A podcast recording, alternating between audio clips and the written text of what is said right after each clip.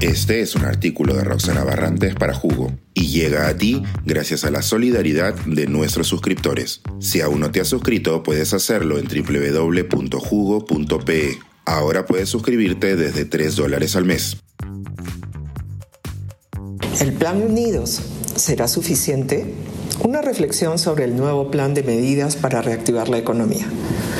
La semana pasada, el ministro de Economía y Finanzas presentó un plan de reactivación económica. Ahora el plan ya no se llama Compunche Perú en ninguna de sus versiones, sino Plan Unidos y contiene medidas para todos los gustos y tamaños. Para hacer un plan de reactivación económica se tiene que comenzar con un diagnóstico mínimo de posibles causas de por qué sería necesario.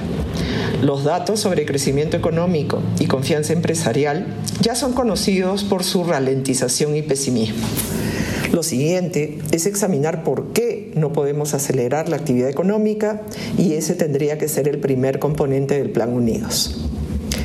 La diapositiva número 2 de la presentación del ministro expone la cuantificación de las pérdidas de Producto Bruto Interno experimentadas por el Perú sin especificar un plazo. Son del 2023, son del periodo 2022-2023. Asumo que el diagnóstico y la cuantificación corresponden al último año, dada la cercanía del 7 de diciembre, cuando comenzó la gestión de la presidenta Boluarte ante el golpe de Estado del presidente Castillo. Segunda diapositiva contiene cuatro recuadros, cada uno con su texto. Encontramos a la conflictividad social en posición preeminente y a ella se le atribuye una pérdida de 4 mil millones de soles. Luego, leemos que el ciclón Yaku y el niño costero nos hicieron perder 4.200 millones de soles. En tercer lugar, se señala que la imposibilidad de abrir la primera temporada de pesca de anchoveta costó 3.000 millones de soles.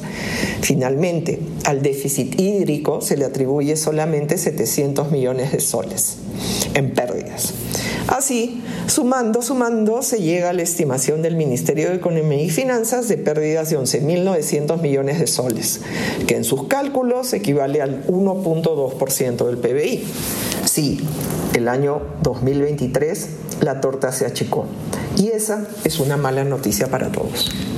No quiero marearlo, lector, lectora con tanta cifra.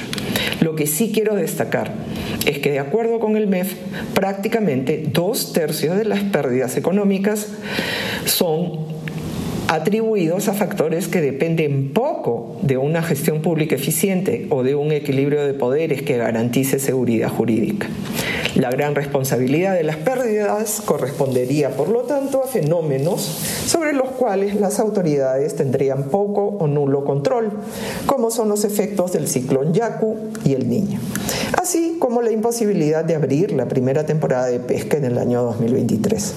Idem para el déficit hídrico afecta a la agricultura y ganadería que depende de las lluvias.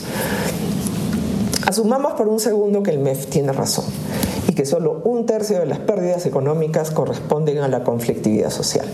La pregunta que cae de madura es ¿qué explica esa conflictividad?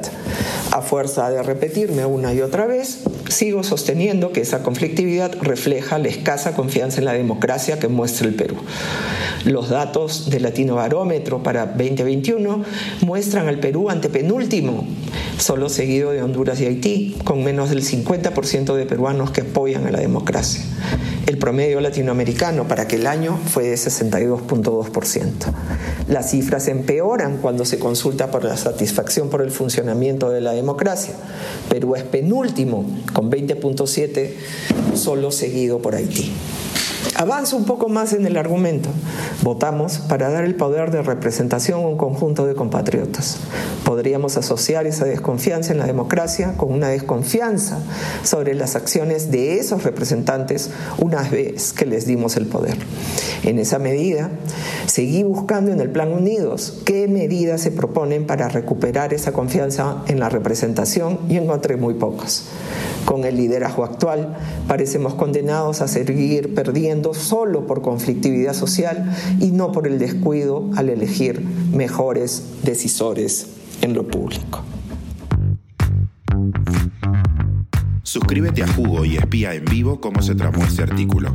Nuestros suscriptores pueden entrar por Zoom a nuestras nutritivas y divertidas reuniones editoriales. Suscríbete en www.jugo.pe.